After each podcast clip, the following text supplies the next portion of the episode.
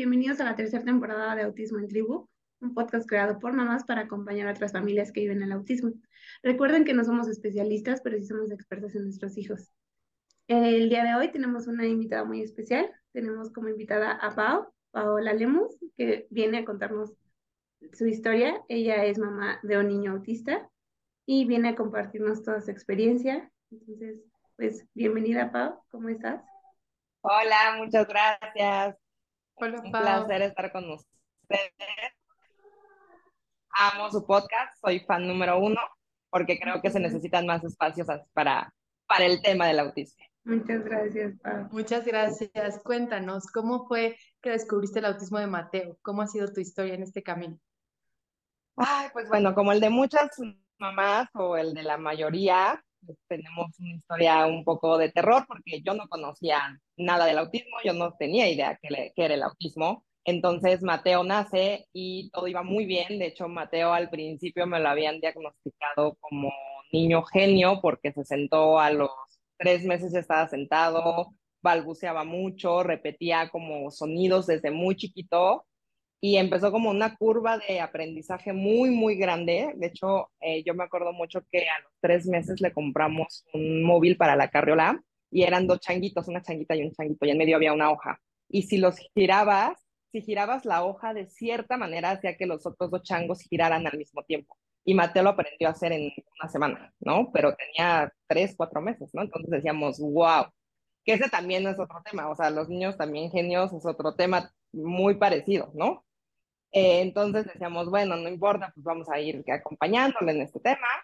Y por ahí de los nueve meses empezó una curva para abajo. Así empezó a ya no hacer nada, ya no tener contacto visual, ya no sonreía, no gateó, que para mí ese fue como el primer punto rojo, así de no gateó.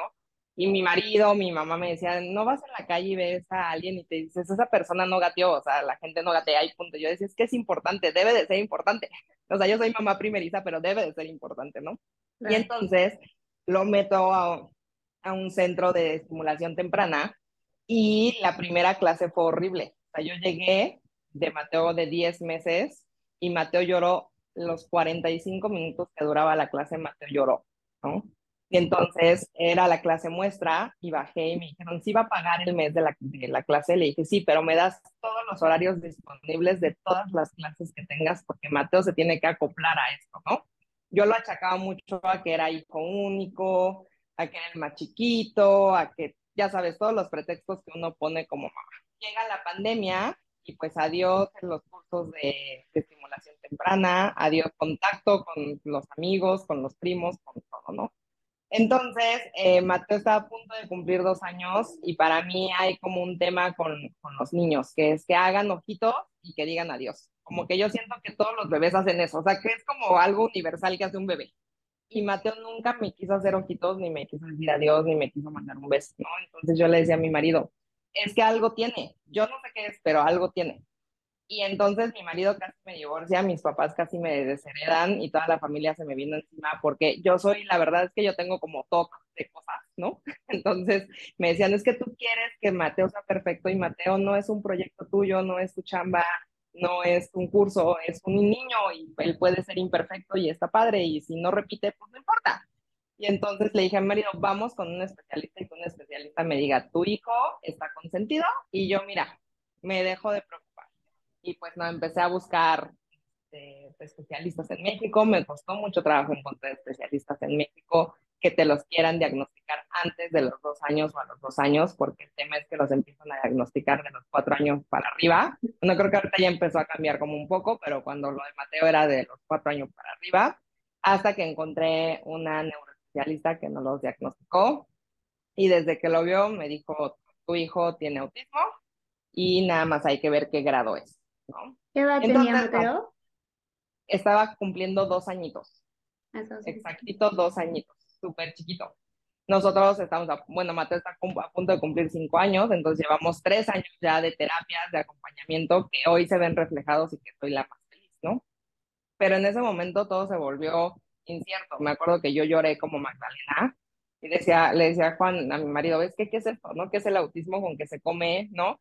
Y empiezas a ver historias en internet y todas son así como súper trágicas. Digo, entiendo que sí hay autismos aquí y, y, de verdad me, me apachurra el corazón, pero también deberían de poner cosas bonitas, o sea, aunque sea, o sea, de verdad debería haber más información y más cosas alentadoras. Por eso creé mi cuenta realmente, porque empecé a ver como tanta onda como de tus hijos no van a poder hacer nada, toda la vida van a depender de ti, no son autosuficientes, no, no, no tienen amigos, ¿no? Yo decía, ay, ¿qué es esto? Mateo nunca va a tener un amigo, o sea, ya no hablemos de una pareja, ¿no? Este, Mateo no va a tener un trabajo, este, Mateo no va a poder ser independiente. Entonces yo me centré mucho como en esas cosas, me comí todos los libros que pude, toda la información que pude, este, pues, eh, pues agarrar y, y, y tomarla y formarla para Mateo y empezamos realmente las terapias desde los dos años, tres meses más o menos.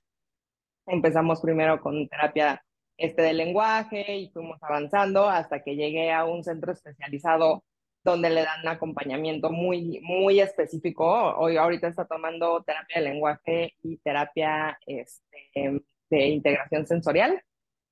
Y este, más natación, más otras cosas, ¿no? Pero bueno, en este proceso de los dos, dos años y nueve meses que llevamos en el, en el autismo, pues te encuentras con muchas buenas historias, con mucha gente que te apoya, también con mucho desconocimiento, ¿no? Con mucha poca empatía, ¿no? A la gente le hace falta amor, le hace falta entender que para empezar son niños, ¿no? Independientemente si tienen autismo o no, son niños, ¿no? Y necesitan amor y necesitan que los apapaches y que los ames y que muchas cosas, ¿no? Pero pues aquí andamos eh, yo sigo poniendo mi granito de arena cada vez que puedo con todas las personas que puedo hablándoles del autismo, de las necesidades que tiene la gente con autismo, ¿no? Porque tienen necesidades muy específicas, sobre todo que les des mucho tiempo, mucha, mucho amor, mucha contención y que, y que los ayudes a comprender el mundo, ¿no? Ellos procesan el mundo de otra forma y Mateo de repente hace unas cosas muy chistosas, pero pues la verdad es que tienes que estar al lado de él 24/7 explicándole que el mundo no es así, ¿no? El mundo es diferente a lo que él lo ve. Y para mí es un honor ser mamá de Mateo.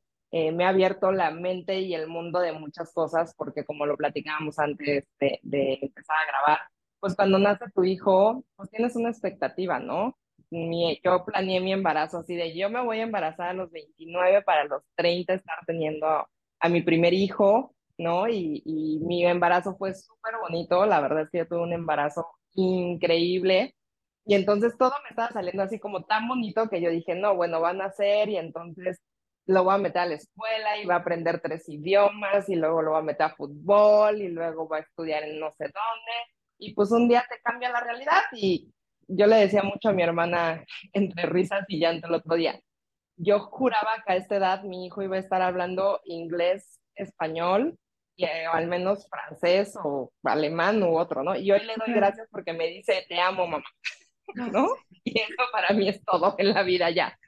Entonces, pues aquí e, esta vida te cambia, te va dando gratas sorpresas. A mí me enseñó Mateo que, que los tiempos de la vida de Dios, Buda, Alá o el Dios que tú quieras son perfectos y que te va acomodando la vida y que te van enseñando a vivir la vida más despacito y más bonito, sin tanta prisa. Sin duda.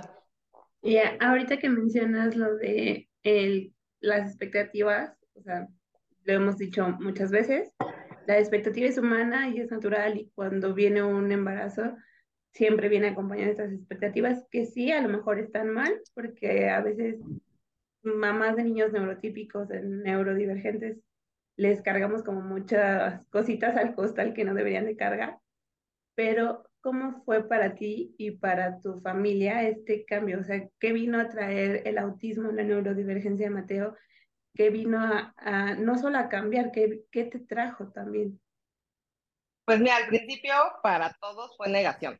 Yo le dije a mi marido, o sea, ya les habían dado un diagnóstico, no solo yo que tenía algo, sino un experto les dijo, tiene autismo, y mi marido me decía, no es que igual están equivocados, igual tiene otra cosa. Ah, entonces ya tiene algo, ahora sí tiene algo, pero no es autismo, ¿no? Entonces sí fue un poco de negación de parte de, por ejemplo, de mi esposo, mi mamá de pronto era como, no, no, no, mi nieto, o sea, hay que buscar otras opciones, Y se empezaron como a volver locos. Yo en ese aspecto soy como muy, eh, tranquila o como muy eh, consciente para, la, para los temas de, de, salud o emergencias. O sea, yo soy como muy, muy zen en ese aspecto. Entonces dije, pues mi hijo tiene autismo, pues tiene autismo, ¿no? Ahora hay que, hay que voltear la, la casa y nuestra vida de cabeza para acomodar nuestra vida a Mateo, ¿no? Porque yo creo que eh, parte de, ser su mamá, o sea, yo le digo mucho a las mamás en mi, en mi página que nuestros hijos nos eligieron por alguna razón. ¿no? Alguna habilidad o alguna condición o alguna característica tenemos como mamás que nuestros hijos dijeron yo con ella, ¿no?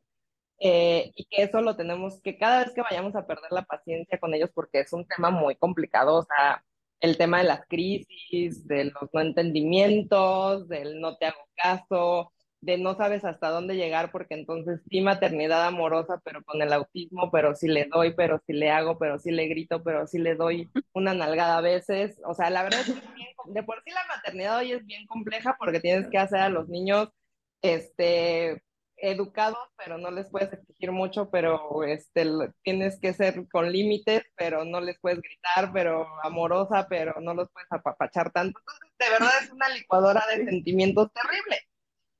Y con el autismo agrégale pues que tienen una condición que, que no les permite entender de pronto el mundo como tal, ¿no? Entonces yo quise cambiar mi maternidad a las necesidades que tiene Mateo, ¿no? Entonces me hizo eh, reinventarme como mamá, como persona, ¿no? Me volví una persona mucho más paciente, mucho más amorosa, mucho más tenaz con el tema de, de que Mateo tenga lo mejor posible, encontrar una escuela para mí fue fundamental en este proceso, que fue muy complicado porque llegas y les dices, mi hijo tiene autismo y te dicen, bueno, muchas gracias, yo le marco, no nos marque, nosotros le hablamos, ¿no? O la voy a poner aquí en este post-it y, pues yo le marco, ¿no? y lo voy a pensar. Y entonces, gracias a Dios, porque eso sí fue una bendición, en un, eh, me incluyeron en un chat de mamás eh, con niños con neurodiversidades y una mamá puso una escuela que está literal a la vuelta de mi casa. Ella tiene un pequeño con autismo también y ella va, ahí, ella va ahí, de hecho ella ya cambia a su hijo a primaria, ya me recomendó primaria. O sea, le digo, muy bien, tú vas un paso adelante que yo, siempre voy a ir atrás de ti. Y entonces ella me recomendó el kinder donde va Mata ahorita y yo lo tenía un año atrasado. O sea, me dijeron, la neuroespecialista me dijo, métela en la escuela regular, pero un año atrasado. ¿No? Entonces, empezó en maternal 3, eh, su ciclo escolar el año pasado. Este año tenía que ir a Kinder 1 y en la escuela donde lo inscribí lo metí a um, curso de verano y la directora habló conmigo y me dijo, Pau, yo creo que honestamente Mateo puede con un Kinder 2. Le va a costar trabajo, quizá no vaya a la par al 100, pero yo siento que dejarlo con niños más chiquitos eh, lo va a hacer eh, que lo jalen en lugar de que lo impulsen. Entonces vamos a arriesgarnos y esa fue una de las decisiones más difíciles. Yo lloré, leí, le hablé a todo el mundo, a la neuroespecialista, a las tías que son maestras, a las amigas que son maestras y me dijeron, ¿tú cómo lo ves, no? Mateo todavía no controlaba el interés ahí, entonces les dije a la escuela, pues es que Mateo todavía trae hasta pañal, no te preocupes, nosotros aquí hacemos todas las adaptaciones para. Entonces, la verdad es que me ha transformado la vida de todas las maneras posibles. Vino a, tocar mi corazón, mi manera de ver a las otras personas de una manera que no lo puedo eh, relatar, de verdad. Y también me hizo darme cuenta de lo injusto que somos como sociedad, ¿no? Que muchas veces juzgamos. Yo era de las que escuchaba en los restaurantes niños gritar y yo decía, mamás, o sea, no manchen, o sea, que hagan algo, ¿no? Y hoy Mateo grita y yo así de, es niño, ¿no? ya cuando tienes hijos es bien diferente y con, y con alguna neurodiversidad peor te vuelves, ¿no? Así como de, bueno, tú no sabes el niño de junto qué tema traiga, ¿no? O la mamá de junto qué tema traiga. Entonces sí nos hizo mucho más humanos y de verdad yo estoy bien agradecida con la vida por la oportunidad de poder guiar a Mateo en este camino y por encontrarme a tantas mamás y a tantas personas eh, tan, de tan buen corazón en todo esto. Estoy totalmente de acuerdo con lo que dices, Pau. Nosotras siempre decimos que el autismo nos ha dado más de lo que nos ha quitado. te enseña tantas cosas, te enseña a valorar, a ver el mundo y la vida de otra manera, a las personas, a ser más empático, más tolerante. Todo lo que dices cobra sentido cuando tienes un hijo con alguna necesidad, porque no seríamos estas mamás. O sea, cambió nuestra persona, sí, nuestra vida, pero también nuestra maternidad. O sea, nuestra maternidad sería otra, nuestra crianza, nuestra educación hacia ellos sería otra totalmente si no fueran autistas nuestros hijos. Sí, no, la verdad es que es un chip que, que deberíamos de traer todos de responsabilidad social, o sea, pero todos, ¿no? Y yo le inculco mucho a Mateo de que todos somos diferentes y que de ser diferentes es increíble y que va a haber a niños con algunas otras capacidades o con algunas otras discapacidades y que todos somos iguales y que tenemos que jugar todos juntos y que tenemos que luchar todos juntos, ¿no? Que te encuentras muchas cosas terribles en la vida de, de niños. Eh, hay más, hay, hay, dos, hay dos temas que a mí me causan como mucho estrés. Hay niños que son muy empáticos y los papás los vuelven monstruos desde chiquitos con las cosas que les dicen pero también ya hay niños que son monstruitos desde chiquitos. O sea, de verdad, yo no, yo no entiendo qué pasa en sus casas, ¿no? Que tratan así a otros niños, ¿no? Me, me tocó el otro día en el parque que Mateo estaba dando vueltas, Mateo ama que lo corre, estaba dando vueltas y quería jugar con una niña, pero pues como no habla, eh, iba y se le paraba enfrente, así como de, vamos a jugar. Y la mamá le grita, vente, mi amor, porque ese niño es muy tosco, no te vaya a tirar, ¿no? Y entonces me acerqué, que es algo que yo hago mucho con los, con los niños, ¿no? Cuando Mateo quiere jugar con, con algún niño y veo como que la situación se empieza a tensar, me acerco y le digo, hola nena, hola nena, yo soy mamá de Mateo, él es Mateo, y él tiene algo que se llama autismo, él no habla, pero quiere jugar contigo, y si no te gusta algo, se lo puedes decir y te va a entender perfecto, le encantaría jugar, si no quieres jugar también está bien, ¿no? Como poniéndose el límite, no tenemos por qué ser groseros. Evidentemente, cuando la mamá escuchó, pues se le cayó la cara de vergüenza y no supo ni dónde meterse y se llevó a la niña, ¿no? Que dices, como par, ¿no? Está bien. Nunca entendí. Y me ha tocado niños preciosos. O sea, una vez en un restaurante de juegos, Mateo se fue a meter a la fiesta infantil de un niño. De, Mateo tenía cuatro años, acaba de cumplir cuatro años, y la fiesta era de un niño de nueve años. Y se fue a meter a la fiesta entonces fui y lo saqué, le dije, oiga, señora, perdón, es mío, ¿no? Es que pues vio fiesta, vio niños, pero ahorita me lo llevo a los juegos y la mamá, una monada, me dijo, no te preocupes, si no tienes tema, déjalo que juegue aquí y lo invitaron a la piñata, lo invitaron al pastel, lo invitaron a todo. Pero lo más bonito, o sea, de ahí viene, ¿no? La mamá muy empática, ni siquiera ya les dije que tenía autismo, o sea, nada más les dije cómo me lo llevo, y los niños empezaron a jugar con Mateo y les dije, oigan, nenes, yo entiendo que ustedes tienen nueve, diez años, este es su mascota, ¿no? Si ya no la quieren, este, me lo llevo porque pues el otro iba atrás de ellos para todos lados, ¿no? Yo, no, señora, nosotros lo cuidamos, entonces ya les dije, tiene autismo. No, no, no, señora, nosotros lo cuidamos. Se pusieron a jugar fútbol y Mateo se cayó. Entonces bajaron, pero súper preocupados. Señora, señora, es que Mateo se cayó, pero está bien, pero váyalo a revisar, por favor. Nosotros ya lo abrazamos. Y lo tenían la bolita de niños abrazado y sobándolo de verdad yo bajé y lloré con las mamás. O sea, sí les dije muchas gracias por hacer seres así, porque creo que es lo que necesita el mundo, ¿no? Que si tienen autismo o no tienen autismo, son niños, ¿no? O sea, son niños y necesitan amor, y necesitan esa empatía. Y, por ejemplo, Mateo está obsesionado con Mickey Mouse, tiene una obsesión hacia Mickey Mouse tremenda, terrible. y entonces, eh, hay gente que trae playeras de Mickey Mouse o sobre todo de Disney y Mateo se les acerca y, y los, los quiere tocar, o sea, quiere tocar la playera. Y hay gente súper linda que se las enseña y le dice ella, hay gente que se voltea y lo deja hablando solo. Y digo, eres adulto, o sea, olvídate si el niño tiene autismo, es un niño, ¿no? O sea, ¿para qué traes una playera del lugar más feliz del planeta si no vas a ser feliz? ¿no? Entonces, claro. le, digo a Mateo, la gente que trae Disney no siempre es feliz, mi amor, vamos, ¿no? Porque sí creo que, que necesitamos como más compromiso de la sociedad con, con ser empáticos con, con el de junto. No importa que tengan, no importa si le falta o no le falta, si tiene o no tiene, ser empático con lo que necesite en ese momento, ¿no? Y creo que sí cambiaría mucho el mundo si todos pusiéramos ese granito de arena. Pues sí, pero nos da la, la esperanza que, como siempre dicen, que sean más los buenos, ¿no? Así como hay gente terrible y hay gente mala y hay gente fea, hay gente maravillosa como esos niños que lo abrazaron, lo apapacharon y lo cuidaron. No, no, y eso solo es el reflejo de una bonita educación en casa.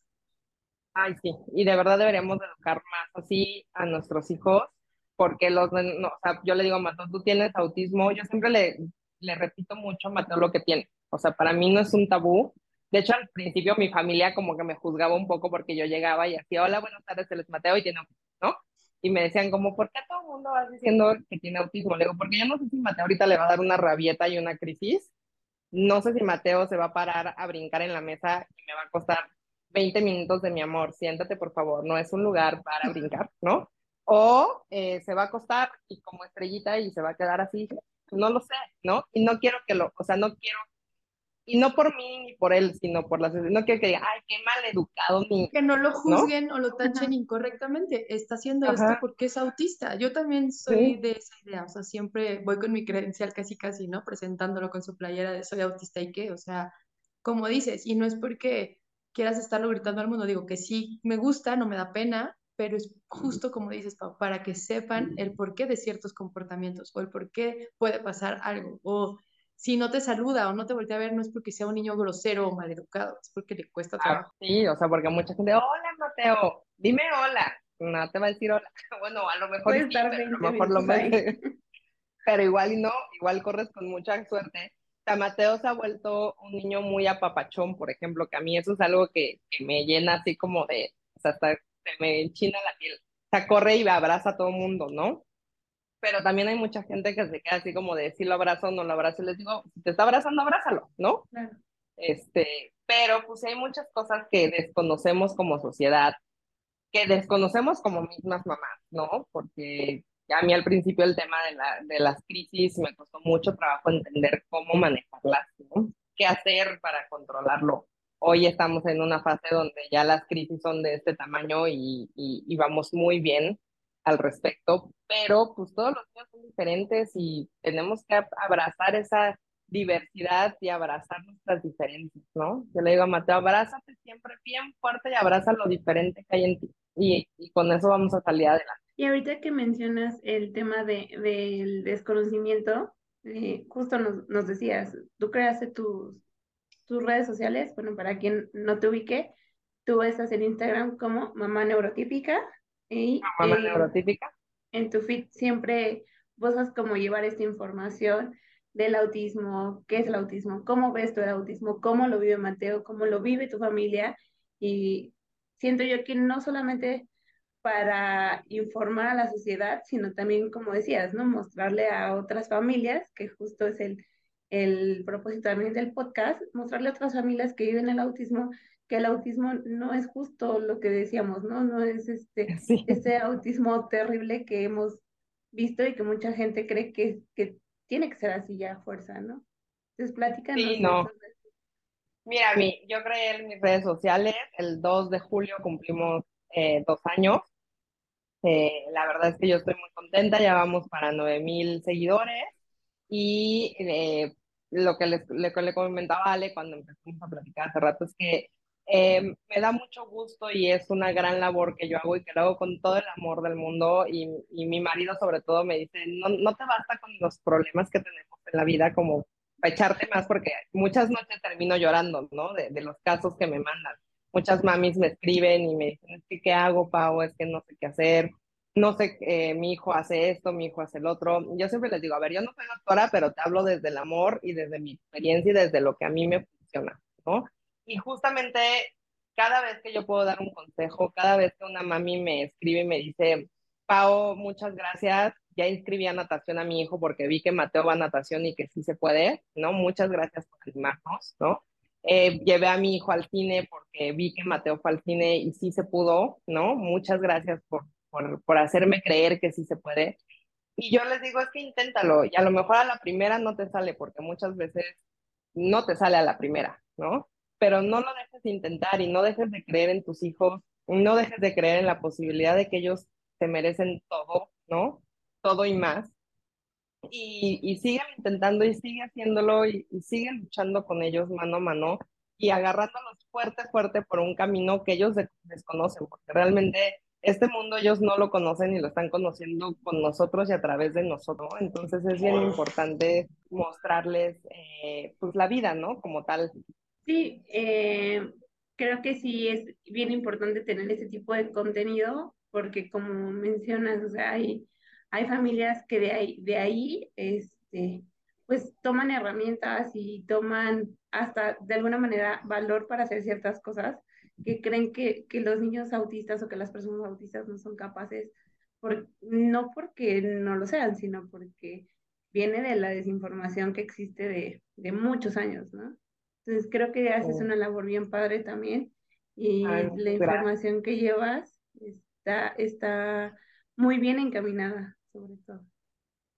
Muchas gracias. Sí, pues mira, hacemos nuestro mayor esfuerzo. Mateo lleva un par de meses ya queriendo hacer contenido, o sea, ya le digo, le doy sus líneas, le digo, ahora vas a entrar y vas a correr y ya corre, ¿no? Eso también está bien padre y le gusta mucho el tema de la cámara y de estar grabando y de verse, ¿no?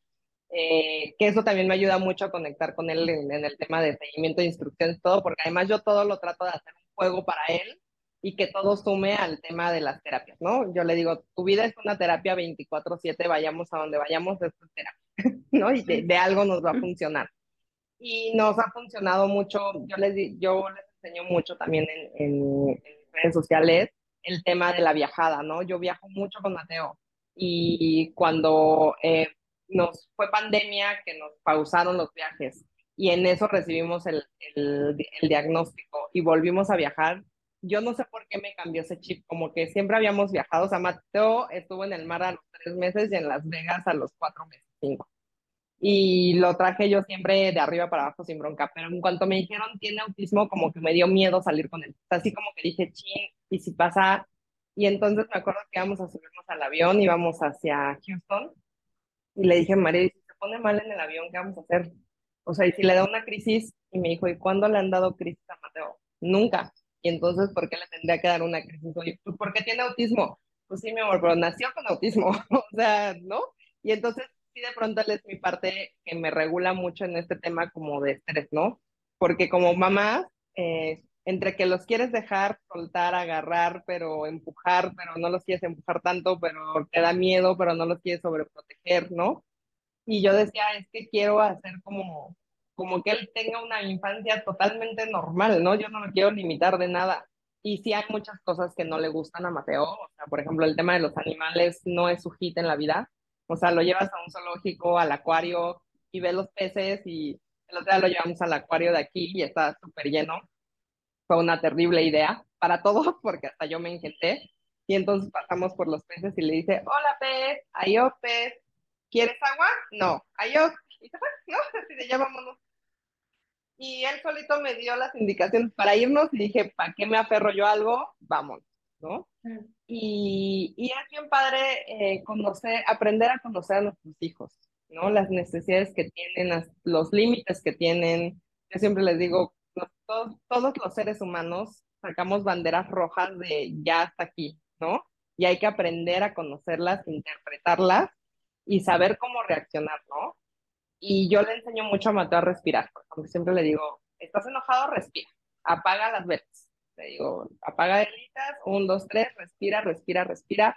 Y esto me ha funcionado mucho para el tema de las crisis, de manejo de emociones. Y todo esto trato de transmitirlo en, en las redes sociales para que la gente también, eh, pues de pronto necesitas algún tip, ¿no? A mí de pronto me dan mucho, muchos tips de muchos lados, porque somos bien afortunados de estar rodeados de mucha gente que nos ama, que nos quiere y que nos da muchísimas herramientas. Y yo la verdad es que me creo con la obligación emocional, moral y social de transmitirla, ¿no? Y, de dar ese pedacito de nosotros a la gente. Y es maravilloso lo que haces, Pau. Tu cuenta está increíble y qué bueno que existen cuentas como la tuya, porque como dices, entras a este mundo y dices, ¿cómo le hago? ¿no? ¿Con qué empiezo? ¿A qué terapia lo llevo? Y te topas en internet con cosas terribles y dices, no, es que esto sí, tal vez es el autismo, pero no es el autismo que tiene mi hijo, ¿no? Como dices, quiero ver esperanza, quiero ver cosas también padres, quiero ver que puede ir a natación, que puede ir, a lo mejor no ver al fútbol como yo esperaba o yo quería, o no va a hablar con su idioma, pero va a aprender a comunicarse con su tableta. Pero todo eso necesitas ver en algún lado que sí se puede. Y afortunadamente existen cuentas como la tuya que le da esperanza a muchas mamás. Y tú, como dices, también ves otras cuentas que te enseñan cómo enseñarlo a respirar o a regularse. Pues entre todas nos estamos ayudando, entre todas estamos haciendo una tribu y entre todas estamos tratando de cambiar pues el mundo que le vamos a dejar a nuestros hijos, ¿no? Sí, yo siempre les digo a las mamás de mi, de mi página, en, en, compañía es mucho más fácil este camino que estando solas, ¿no? Siempre es padre con eh, un consejo, un abrazo a la distancia, un estoy feliz por ti, ¿no? Y creo que ese tipo de cosas, transmitirlas y, y dárselas a alguien más es súper bonito, ¿no? O sea, yo escucho el podcast de ustedes y cómo se acompañan eh, en el autismo y la verdad es que es lo que necesitamos, más compañía, más información, también decirles somos mamás reales y hay veces que estamos cansadísimas y hartas de la terapia, de las quejas, de, de todo, ¿no? Hasta de nosotros mismos, porque pues es que es, un conjunto de emociones, es una licuadora gigante donde tenemos que ser mamás, pero tenemos que seguir trabajando y ser esposas y ser amigas y, y tener y ser terapeutas y maestras porque tenemos que estar dándoles terapia siempre, y pero no sobrecargarlos porque son niños y darles su espacio para que jueguen, pero tampoco olvidarnos de todas las lo que tienen que aprender. Entonces uno termina agotada. Yo a veces en las noches digo, ya por favor, quiero ver mi serie y, bye. Sí, también eso es importante, no olvidarnos de nosotras mismas, ¿no? Porque todo el tiempo nos dedicamos a ellos, o sea, todo el día gira alrededor de ellos y sus necesidades y también siempre hemos oído nuestra terapeuta de la tribu dice que para que ellos estén bien, nosotras tenemos que estar bien primero, ¿no? Entonces no podemos también dejarnos de lado a nosotras como personas. No solo somos mamás de Mateo, mamá de Leo, mamá de Nati, somos nosotras. O sea, eres Pau, eres Caro, eres Ale, y tienes que estar bien tú para que tu hijo esté bien, para que tenga una mamá feliz y no se saque de quicio al primer, a la primera crisis y ya tu mamá se puso histérica porque entonces entran los dos en crisis, el niño, la mamá, y esto ya no tuvo solución. Sí, no, no, y, y además es que yo les digo que estoy tratando de regalarme una hora a la semana sola, ¿no? No con amigas, no con mi marido, no con mi mamá, yo sola. O sea, salirme y hacer algo yo una hora sola. Aunque sea irme a caminar al parque sola y que nadie me moleste. Lo que sea, tomarte un café tú sola, sí. Leer un libro yo sola sin que nadie me interrumpa, sin que nadie me hable, sin no escuchar nada, ¿no? porque necesitamos también esa paz y, y, así es, creo que necesitamos ser mamás felices para crear niños felices, ¿no? Porque además, sí, aunque suene como, como a que queremos autoecharnos porras, sí es mucho más complicado ser mamás de un niño con, con alguna neurodiversidad, o sea, sí es mucho más pesado, sí te requiere el doble de paciencia, el triple de entrega, y el cuádruple de amor, porque sí necesitas un conjunto de un montón de cosas. Claro, sí, como dices, eh, pues ayudarse uno, ¿no? O sea, ver uno también por uno mismo. No sé, a mí me pasa luego que se me olvida tomar agua, o sea, estoy tan entrada en terapia, en la casa, en el trabajo, en la niña, que están las 12 y yo no tengo un solo vaso de agua. ¿Por qué? Porque me pasa que me da sed voy a, hacer, voy a ir a tomar agua y me acuerdo de algo y ya no tomé agua, ya me puse a hacer otra cosa. Y así pasa todo el día y hay chino y no toma agua. O sea, estoy, es una necesidad tan básica y la, la llevo a olvidar por el hecho de estar tan entrada en, en, en otras cosas. Entonces sí es súper importante eso que mencionas de, de darnos un apapacho, de ponernos también como prioridad a veces, es, es un básico. Sí, y creo también muy importante todo este tema de la neurodiversidad, de hacer niños conscientes de que sus papás, o sea, sea mamá, papá o cuidadores, ¿no? Porque eh, yo entiendo que en muchos casos los papás tienen que salir a trabajar y los cuidan los abuelos o alguna otra persona, también necesitan un descanso, ¿no? Mateo, por ejemplo, es muy demandante en este tema de los juegos, ¿no? O sea, quiere que juguemos 24, o sea, él puede jugar carritos todo el sagrado día y de pronto también le digo, mi amor, mamá necesita 10 minutos para ir al baño, tomar agua, este, ver su celular, cansar la espalda, llamada, acostarse, ¿no? Y también stop, ¿no? O sea, si le digo stop, 10 minutos y vamos a, juega otra cosa solito, ¿no? y buscar herramientas también, o sea, hay un montón de juegos y cosas así que, que yo he aprendido con Mateo que le, que le hacen como tener como esa pausa, ¿no? Por ejemplo, la ilumina Mateo es como, ilumina 10 minutos y seguimos, ¿no? Y a veces es como hasta condicionante, ¿no? ¿Quieres seguir jugando? Ok, ilumina 10 minutos, ¿no? Y, y eso le hace como, como relajarse, como, como guardar otra vez como la calma, porque también, no sé si a sus hijos les pasa, pero Mateo como que se sobreexcita de pronto con los juegos, o sea, como que empieza, empieza brincando tantito y termina brincando por toda la casa como conejo, ¿no? Entonces le digo, a ver, vamos a relajarnos, respira, inhala, exhala, ¿no? Y este, y este tema, por ejemplo, de la iluminada a mí me ha funcionado muy bien. Y sí, y sí me gusta mucho explicarle este tema de todos necesitamos 10 minutos, ¿no? Igual él de pronto estamos jugando y me dice, ya, mamá, adiós. Y se va, sí, adiós, bye. Entonces, sí, este tema de la, de la autorregulación y del autoapapacho creo que son fundamentos básicos para una buena crianza. Totalmente, el autocuidado es muy importante. Y tener un grupo de amigas. Mande, perdóname. Justo iba como encaminada para allá. Este, nosotros siempre mencionamos que el ver que otras familias eh, también viven en lo que nosotros vivimos, nos ha ayudado mucho como a no, este, pues entrar como en esta, pues, ¿cómo llamarlo? Como depresión, en este... Como crisis existencial. exacto. Como que te autocompadeces de por qué a mí, por qué solo yo y mi hijo es el que tiene esto y sus primitos no.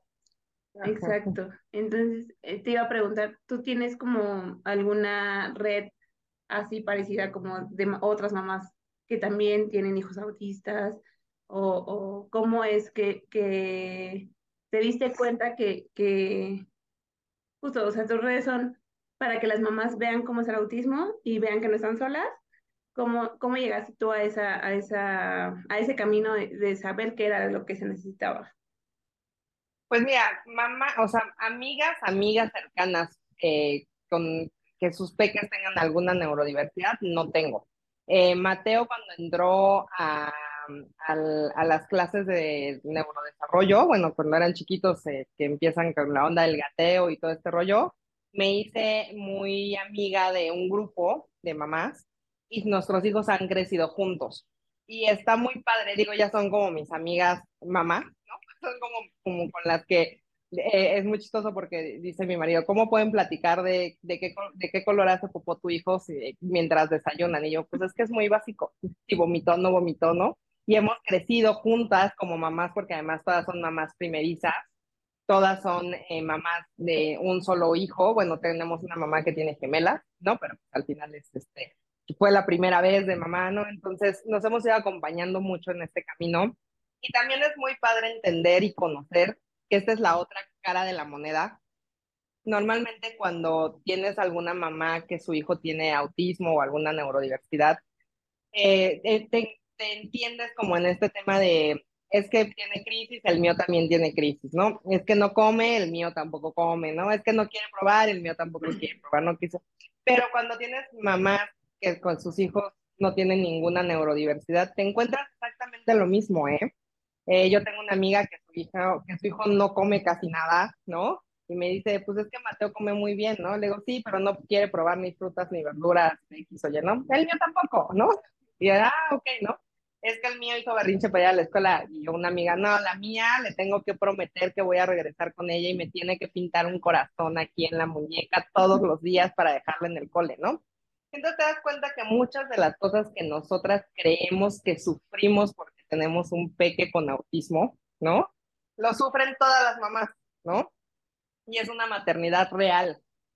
Eh, sí, sí me ha hecho mucho apapacho al corazón el tema de mis redes sociales, todas las historias que me cuentan, eh, poder ayudar, porque también en este, en este tema de la ayuda uno encuentra como ese, ese abrazo al corazón, ¿no? Eh, entender que nuestros hijos pasan por muchas cosas similares muchas veces, sobre todo en temas de, de discriminación o de no encontrar la aceptación que uno quisiera para ellos, ¿no? Que es un tema que a mí me pega mucho porque a veces sí quisiera envolver a Mateo en una burbuja y que nadie lo tocara nunca o que nadie nunca le hiciera el feo, ¿no? pero la vida es otra, la vida es distinta y la vida es enfrentarse a retos diarios, ¿no? Y, y, con mis amigas es muy padre este tema porque nos ayudamos y nos apoyamos y nos damos consejos y ellas me, me han apapachado mucho y me han cobijado mucho en todo este proceso, ¿no? De, cuando me enteré que Mata tiene autismo, eh, las primeras terapias, todo este, todo este tema. Y una de mis mejores amigas no es mamá, pero ella ha estado conmigo como, como desde el día uno que me enteré que estaba embarazada. De hecho, le dije, fue la única que, se enteró que estaba embarazada en el primer trimestre, junto con mi marido, ¿no? De mi, de mi familia. Y ha estado conmigo todos estos años, día tras día. Y cuando fue lo del tema del autismo de Mateo, que yo lloré como Magdalena las primeras dos semanas, eh, me hizo entender que pues la vida es así, ¿no? Yo le decía mucho el por qué a mí, ¿no? Como decía Le, ¿por qué a mí? ¿Por qué si yo me cuidé tanto? Si fue un embarazo tan planeado, tan deseado, ¿no? Si me tomé medicinas, eh, o sea, de ácido fólico y todo lo que te mandan, vitaminas antes de estar embarazada, ¿no? No tomé una sola gota de alcohol, no fumé, no fumo, ¿no? ¿Por qué a mí, no? Y me decía, ¿y por qué no? ¿Y por qué o no? sea, ¿por qué tú no? Ajá. ¿Por qué tú no? ¿Por qué Mateo no? si tienes todas las herramientas para sacarlo adelante con la gran mamá que eres, ¿no? Ya sé por qué a nosotras, o sea, porque sí, porque entonces yo vi algo en ti especial, o sea, la vida, Dios, el universo, como le quieras llamar, a ti te lo voy a mandar, tú puedes con esto, tú vas a hacer muy bien esta chamba. O sea, yo también me quejaba y preguntaba, ¿por qué? ¿Por qué a mí? Ahora sé por qué a mí, por qué a nosotras. Sí, y justo es lo que yo les repito siempre a las mamás, algo tenemos, ¿no? Algo, algo, algo nuestros hijos vieron en nosotras que dijeron ella, ¿no? Yo quiero que ella sea mi mamá. Y yo me agarro, siempre me he agarrado mucho de eso y, y, eh, creo que cuando hay muchas personas y muchas mamis que les cuesta mucho trabajo entender que sus hijos tienen autismo y abrazar el autismo, ¿no? También creo que es mucho tema familiar. Eh, me han llegado mamis eh, por, por, por, mis, por mensajes en, en, las redes sociales donde me dicen que los maridos les echan la culpa a ellas porque los niños autismo, que por si no les dieron de, leche, si les dieron mucha leche, si toma, o sea, ya sabes, ¿no? Una desinformación terrible. Cosa. Ajá, pero se sienten muy culpables, ¿no? Y no los terminan de aceptar. Y una mamá me decía, es que yo lloro todo, o sea, yo apuesto a mi hijo y todos los días lloro, todos los días lloro en las noches, ¿no? Y le decía, pues es que no puedes seguir así, o sea, tu, hijo está vivo, ¿no? O sea, tu hijo está sano, solo tiene una forma diferente de procesar la información, eso es todo, o sea, ve distinto a nosotros, pero está en este mundo, ¿no? Y, y creo que cuando abrazas el autismo y lo entiendes y lo aceptas y lo amas, también tu vida es más fácil como mamá y como familia, ¿no? Porque creo que la familia también, o sea, que la familia te acompañe en este proceso también es súper importante. Sí, no es como siempre dicen romantizarlo, no, también el autismo tiene cosas terribles y complicadas y como dices, es el doble de esfuerzo, el doble de paciencia, el doble de trabajo, pero tampoco es lo peor que te pasó, o sea, sí es difícil, no es como que, ay, es lo más maravilloso, o sea, abrazarlo no es romantizarlo, abrazarlo es aceptarlo y ver qué tengo que hacer para vivir en paz con esto, porque ya me tocó y me va a tocar de aquí a que me muera, ¿no? Entonces, ¿qué, ¿qué voy a hacer para no estar en guerra con eso, para no llorar todas las noches? O sea, no es que uno lo quiera romantizar y decir, ay, es que es bien fácil. No, no es fácil. A veces está de la fregada y a veces, como dices, lleva una hora en crisis el niño y no sabes cómo calmarlo. Es súper complicado, pero tampoco es el fin del mundo. O sea, y, y, para eso hay que educarnos también nosotras y hay que ayudarlos y hay que ver cómo lo vamos a ayudar. Tú tienes la, la respiración, ¿no? Hay otro, o ponerte a colorear, o sea, hay que ir viendo de qué manera los podemos ayudar para ellos regularse. Eso es abrazar el autismo, no es como, ay, romantízalo y no pasa nada. No, sí pasa y pasa mucho, pero ¿qué vamos a hacer con eso? Sí, pues no te puedes poner a llorar todos los días, o sea, no, no puedes dejar a tu hijo de lado para tú sufrirlo. Tú compadecerte, es que le estoy pasando muy mal, pues tu hijo también la va a pasar mal si tú estás igual. Entonces hay que hacer algo, accionar. Claro. Y yo creo que abrazarlo es como en, abrazarlo te ayuda a, buscar las herramientas que ellos necesitan para salir adelante, para superar sus crisis, para encontrar la manera de autorregularse, para poder ser independientes. Y como dicen, te tiras a llorar, no vas a lograr nada y ¿qué va a pasar?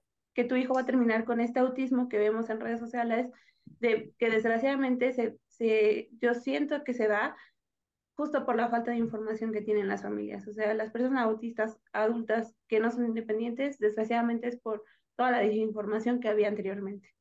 Entonces, sí, abrazar el autismo es encontrar herramientas para nuestros hijos. Y, y además hacerlos fuertes y hacerte fuerte tú, porque les, tienes que hacer un caparazón más grande de lo normal, ¿no? Eh, tú te tienes que hacer un caparazón más grande, ¿no? Porque también recibes críticas, miradas, te juzgan sin saber, ¿no? Eh, y te tienes que hacer de tripas corazón, ¿no? O sea, yo me he llegado a tirar en el centro comercial con Mateo en el piso, ¿no? Y le dije un día, ¿te quieres tirar aquí una hora? Pues me quedo contigo, amor. O sea, si no te quieres levantar, no va a haber forma de levantarte, yo aquí me quedo contigo, ¿no? Y la gente pasa y se te queda viendo con cara de, ok, ¿no? pero yo ya estoy en un montón de, que por mí que piensa la gente lo que quiera, ni me mantienen ni es de mi familia, ni me ven, ni, ni saben, ni saben nada de mí, ¿no? Entonces, creo que abrazar el tema del autismo, abrazar las diferencias, abrazarnos, a, a abrazar los pequeños con la condición que tengan, eh, es bien importante para, para su desarrollo y para un buen desarrollo. Oh, y ya para ir como cerrando, este, ¿qué, mensaje te gustaría como dejarle a las familias? O sea, al final sé que esto lo haces todos los días en tu cuenta, pero a, a la gente que nos escucha, ¿qué te gustaría decirles? Pues mira, para empezar, que si te acaban de dar el diagnóstico de tu peque o que si estás creyendo que tu hijo tiene autismo, yo siempre les digo que hay dos cosas bien importantes en, en este tema. Eh, la primera es una intervención temprana mientras antes lo puedas hacer, hazlo. Si todavía no lo pueden diagnosticar, si todavía no, no te pueden dar algo en sí, eh, empiezan a llevar a terapias, empiezan a, a empujar, porque a lo mejor no es autismo, a lo mejor es alguna otra neurodiversidad, porque hay miles, o sea, cuando entramos a este mundo, te, te enteras de todas las neurodiversidades que existen, pero que sea lo antes posible. Yo creo que una intervención temprana sí marca la diferencia en, en nuestros pequeños. Y que si te están dando el diagnóstico de tu peque, de tu hija o de tu hijo, que no es el fin del mundo, sino es el inicio de uno lleno de colores, de otros sabores, de otras texturas, de otros, de, de otros tipos de juegos, pero no es el fin ni de tu maternidad ni el fin de la infancia de tu hijo, sino es el inicio de algo distinto que tienes que abrazar, amar y acompañar a tu hijo en este camino y sobre todo te tienes que aceptar tú como esa mamá de un pequeño con autismo. Porque en el momento que tú te aceptas como la mamá de, yo en mi caso, como la mamá de Mateo, que es un niño con autismo, en ese momento tu vida cambia. Que no te desgastes la vida en entender por qué, para qué, por quién, hacia dónde. Ya te tocó, ya estás ahí, camina en este muchos dicen que es el camino azul, otros que es de colores, que si ya no rompecabezas, que si ya no azules, que si ya no todo. Cada quien tiene una, un, un, una visión diferente de esto, ¿no? Para mí siempre va a ser un camino maravilloso que me ha dejado muchas lecciones y que me sigue enseñando día a día. Ayer Mateo probó por primera vez el helado de, de cookies and cream y bueno, yo lo grabé, se manchó este, con todo, ¿no? pero de verdad casi lloro porque eh, cerraba sus ojitos para, y sacaba la lengua para, para, para que se lo pusiéramos en la lengua, ¿no? Y yo sé que para cualquier mamá es, ay, probó un, un helado, un sabor más, ¿no? Para mí es que se animó a probar un helado, algo que es frío, de otra textura, de otro sabor, de otro todo, ¿no? Entonces, creo que la Paola de hace cinco años no hubiera disfrutado tanto esto. Sí, claro, nos enseñan a valorar cosas que no te, no te imaginas que tienen ese peso, ese valor, ese sentido, ¿no? Un beso, un te amo, un, o sea, esas cosas, pues creo que la, las, hace, las das por sentadas, ¿no? Muchas veces, las damos por sentadas con nuestra familia, con nuestros esposos, con nuestros este, hijos, ¿no? Pero en el momento en que no lo tienes, yo soñaba con escuchar la voz de Mateo que me dijera mamá, ¿no? Hoy le ruego que ya no me grite mamá. ¿no? Porque para es mamá, mamá, mamá, mamá.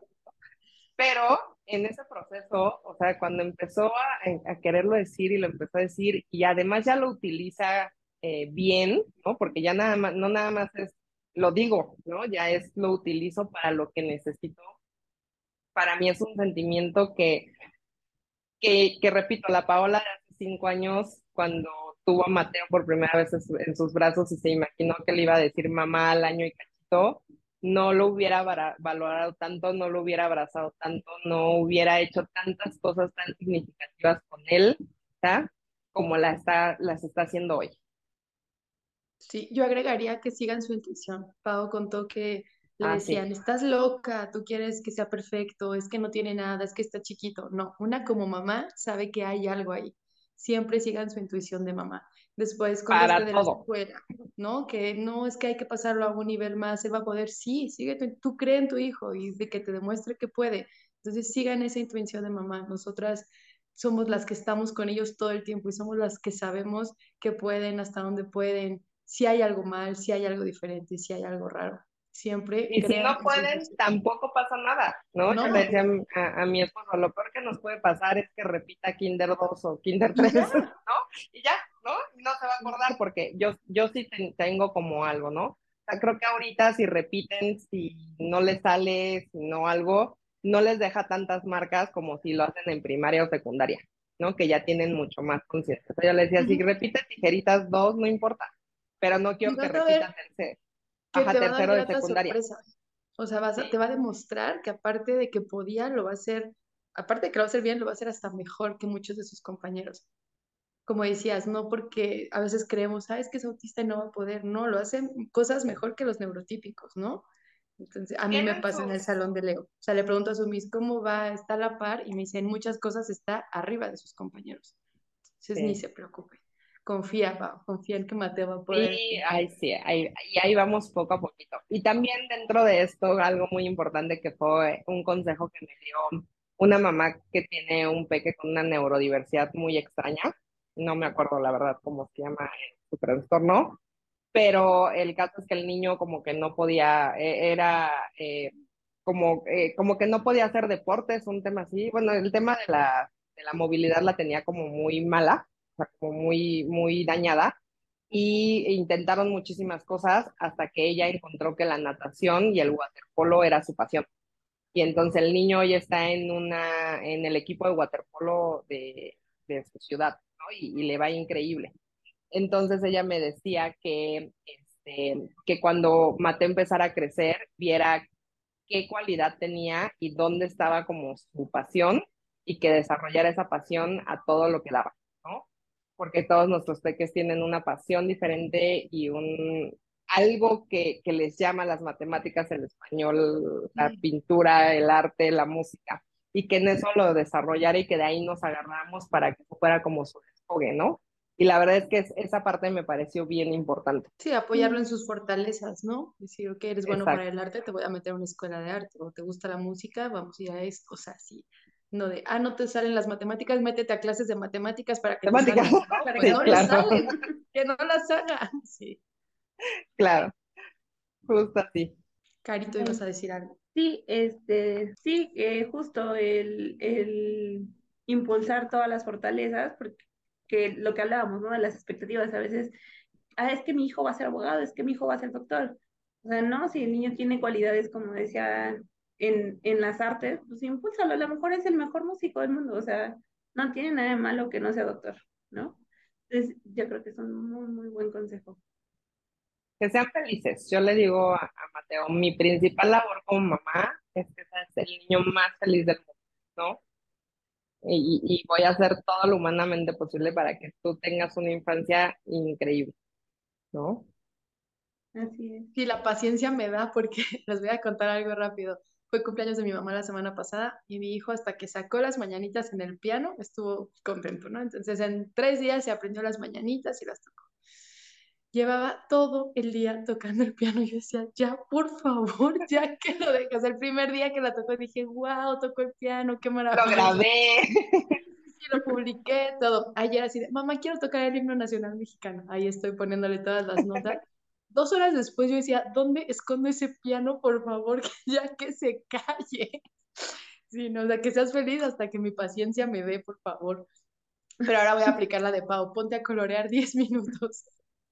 Sí, fíjate que, fíjate que ese, ese tip eh, me lo dio una neuroespecialista y me dijo, encuentra una actividad o sea, en, el caso de Mateo que le gusta mucho colorear, encuentra una actividad chiquita que le puedas dar para que tú como mamá te puedas tomar una pausa. O sea, cuando ya no lo hago, o sea, cuando esté corriendo y ya no puedas andar atrás de él, cuando esté brincando y ya no yo trato de decirle a Mateo, ya, no, ya no brinques, ¿no? Ya no corras, ¿no? O sea, como que ese, ese, trato de no darle ese speech. Entonces sí soy mucho de, ¿quieres seguir corriendo? Sí, ok, 10 minutos de colorear, ¿no? Y a, y, a, y a, lo mejor después de los 10 minutos ya ni siquiera vuelve a correr. Ajá, entonces ese tipo a mí, para mí ha sido como el santo grial de mi maternidad y de no gritar tanto, porque sí es este, como de, vamos a tomarnos una pausa, ¿no?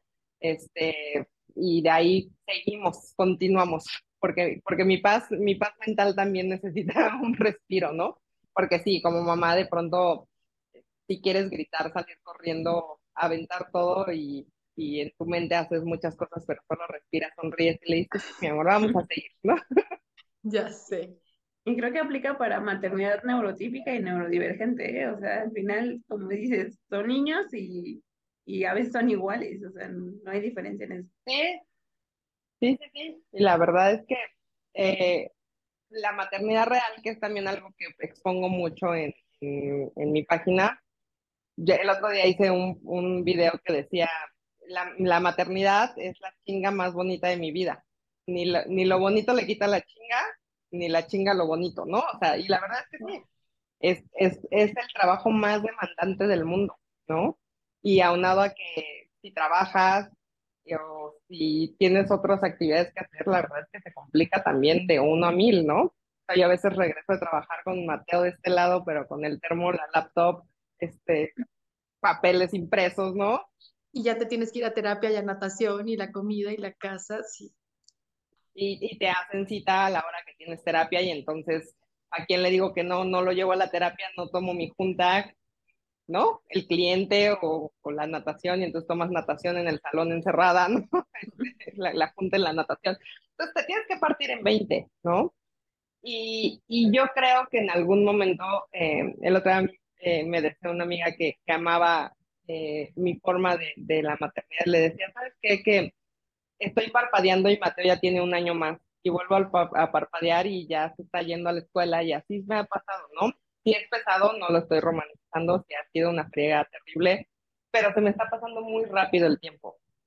No, y el otro día que andaba en el centro comercial y me llevó a todas las tiendas y me hizo comprarle cosas que de verdad le dije ni vas a usar y al otro de las filas de Volvino, pero se las compré como en ese momento de, pues pues ándale pues. Y le digo a mi amiga, es que mañana va a venir a la plaza con tus amigos o, ya no va a querer estar conmigo y, y, ya no lo voy a poder tener, ¿no? y, quiero disfrutarlo hoy que lo tengo, hoy que puedo, hoy que la vida me da, ¿no? Que estoy completa también, porque uno no sabe qué le pueda pasar mañana. Y, y ni a nosotros ni a ellos, ¿no? Y toquemos la madera de todo el mundo para que todo siga siempre así, pero ¿y si no, qué pasa, no? Ya no fui de vacaciones, ya no lo disfruté por miedo, por flojera, por, por angustia, porque la lana, por X o Y, y mañana ya no lo puedes hacer, ¿no? Eh, dentro de nuestra familia nos han pasado como cosas muy extrañas y, y, muy dolorosas, ¿no? Y de pronto, pues te das cuenta que la vida se va así, ¿no?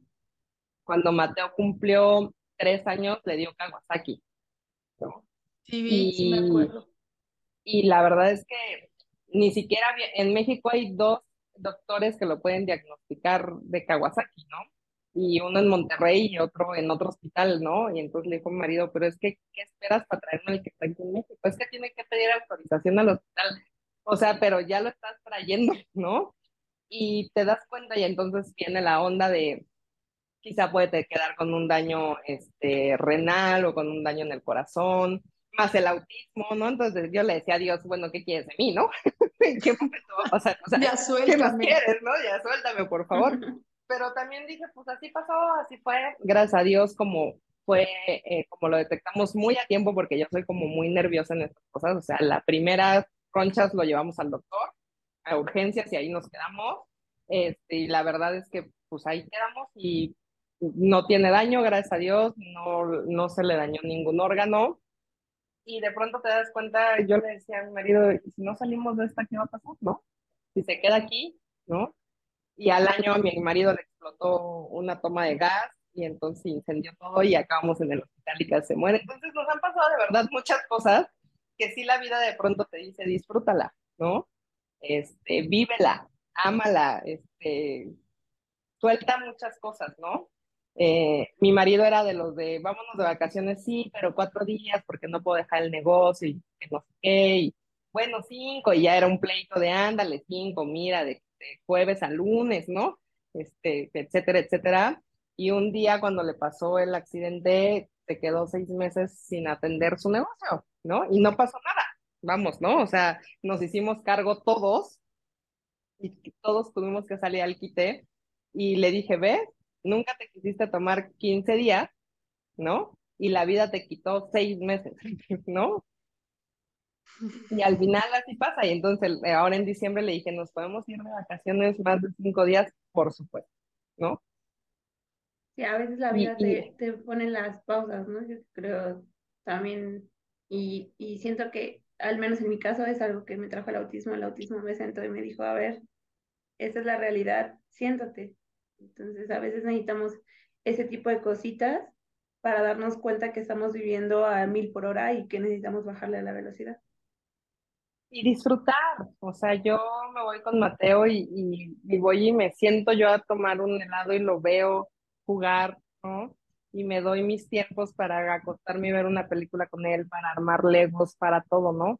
Porque no sabes qué te puede pasar la vida, en la vida, ¿no? Porque no sabes si mañana vamos a seguir aquí. Digo, la verdad es que el tema que nos trajo el COVID, el tema de las pandemias, todo, todo este tema mundial de, de, de salud, ¿no? Que te deja tocado, o sea, sí te deja marcado como un día, un día estábamos en la calle y al otro día nos encerraron y no, no volvimos a salir, ¿no? Y nuestros hijos crecieron en cuatro paredes un buen rato, ¿no? Nuestros hijos son hijos pandemia hasta cierto punto porque pues, estuvieron un año prácticamente encerrados, ¿no? Sin escuelas, sin parques, sin muchas cosas. Entonces te das cuenta de la fragilidad de, de la vida, ¿no? Entonces de pronto Mateo quiere al cine y pues bueno, sí estoy cansada y pues sí hay otros gastos, pero bueno, mañana igual ya no hay cines otra vez, ¿no? O sea, vamos. sí, sí, vamos, ¿no? Y no siempre se porta bien y no siempre le gusta la peli, no todo, y yo regreso con toda la fe, yo siempre que algo no me sale, digo, voy a regresar con toda la fe y el amor del mundo porque a menos que vea que es algo que sí no le gustó, ¿no? pero pues sí, sí le gustó, pero como que en medio lo disfrutó y no lo disfrutó, como que sí trato de volver a intentarlo siempre, ¿no? Porque creo que es parte también de enseñarles que las cosas tienen un proceso y una entrega y, y una subsecuencia, ¿no? De, de, adaptación, de entendimiento, de todo, ¿no? Sí. Pues bueno, Pau, no nos queda más que agradecerte primero que nada por aceptar la invitación y también porque pues eh, sabemos que nos sigues, que nos escuchas. Muchísimas gracias por, por estar presente, por apoyar el proyecto y, y gracias por compartirnos tu historia. No, muchas gracias a ustedes por el espacio, por crear un espacio para mamás. Sigan creando contenido, sigan con esa vibra tan bonita que tienen de mamás, luchando por sus hijos, siendo mamás reales, eh, no una maternidad perfecta, sino maternidades perfectamente imperfectas que yo creo que son las reales y, y, más con pequeños con autismo, se vuelven más imperfectas, más reales, pero más hermosas. De verdad, amo su proyecto, amo que las mujeres estemos así de empoderadas ahora y que podamos sacar la casta por nuestros hijos, por nuestros proyectos, por temas de, que, les, que nos importan, ¿no? Como es el, el autismo. Y yo encantada de la vida de estar aquí con ustedes. Gracias, Pau. Gracias por estar, por compartir. Y aquí tienes una tribu. Esperemos que esta no sea la primera. No, esperemos... que no sea la última, que sea la primera de muchas. esperemos que pronto eh, estemos de vuelta y colaborando juntas. Y la verdad es que me encanta su proyecto. Y mi, mi canal también es su canal cuando quiera. Gracias. Muchísimas gracias. Pues los invitamos a seguir a Pau, es en Instagram como Mamá Neurotípica. Eh, les vamos a dar sus redes sociales tagueadas tanto en Instagram como en, en YouTube para que puedan seguir su contenido, que la verdad es muy, muy enriquecedor. Muchas gracias, chicas. Gracias. Que tengan un hermoso día. Nos vemos. Igual. Gracias, Pau. Pues muchas gracias a todos por escucharnos. Les recordamos que nos pueden escuchar que pueden escuchar todos nuestros capítulos en Spotify, en YouTube y en Apple Podcast. Y los invitamos a seguirnos también a todas nuestras redes sociales. Estamos en Instagram y TikTok como Autismo en Tribu y en Facebook como Autismo en Tribu Podcast. Muchas gracias. Que estén muy bien. Gracias, Ale. Gracias. Bye. Todas las opiniones y comentarios emitidos son basados en experiencias personales de cada una de las integrantes de Autismo en Tribu, recalcando que somos mamás y no especialistas, esperando nuestro testimonio pueda servir de motivación para saber que existen muchos métodos de apoyo para nuestros hijos. Entendemos que cada historia y familia tiene necesidades y caminos diferentes. Nuestro único objetivo es crear redes de apoyo y conciencia en la sociedad. Esto fue Autismo en Tribu, porque en tribu todo es mejor. Si este capítulo te gustó, compártelo con más familias que están viviendo lo mismo. Síguenos en Instagram, arroba autismo en tribu.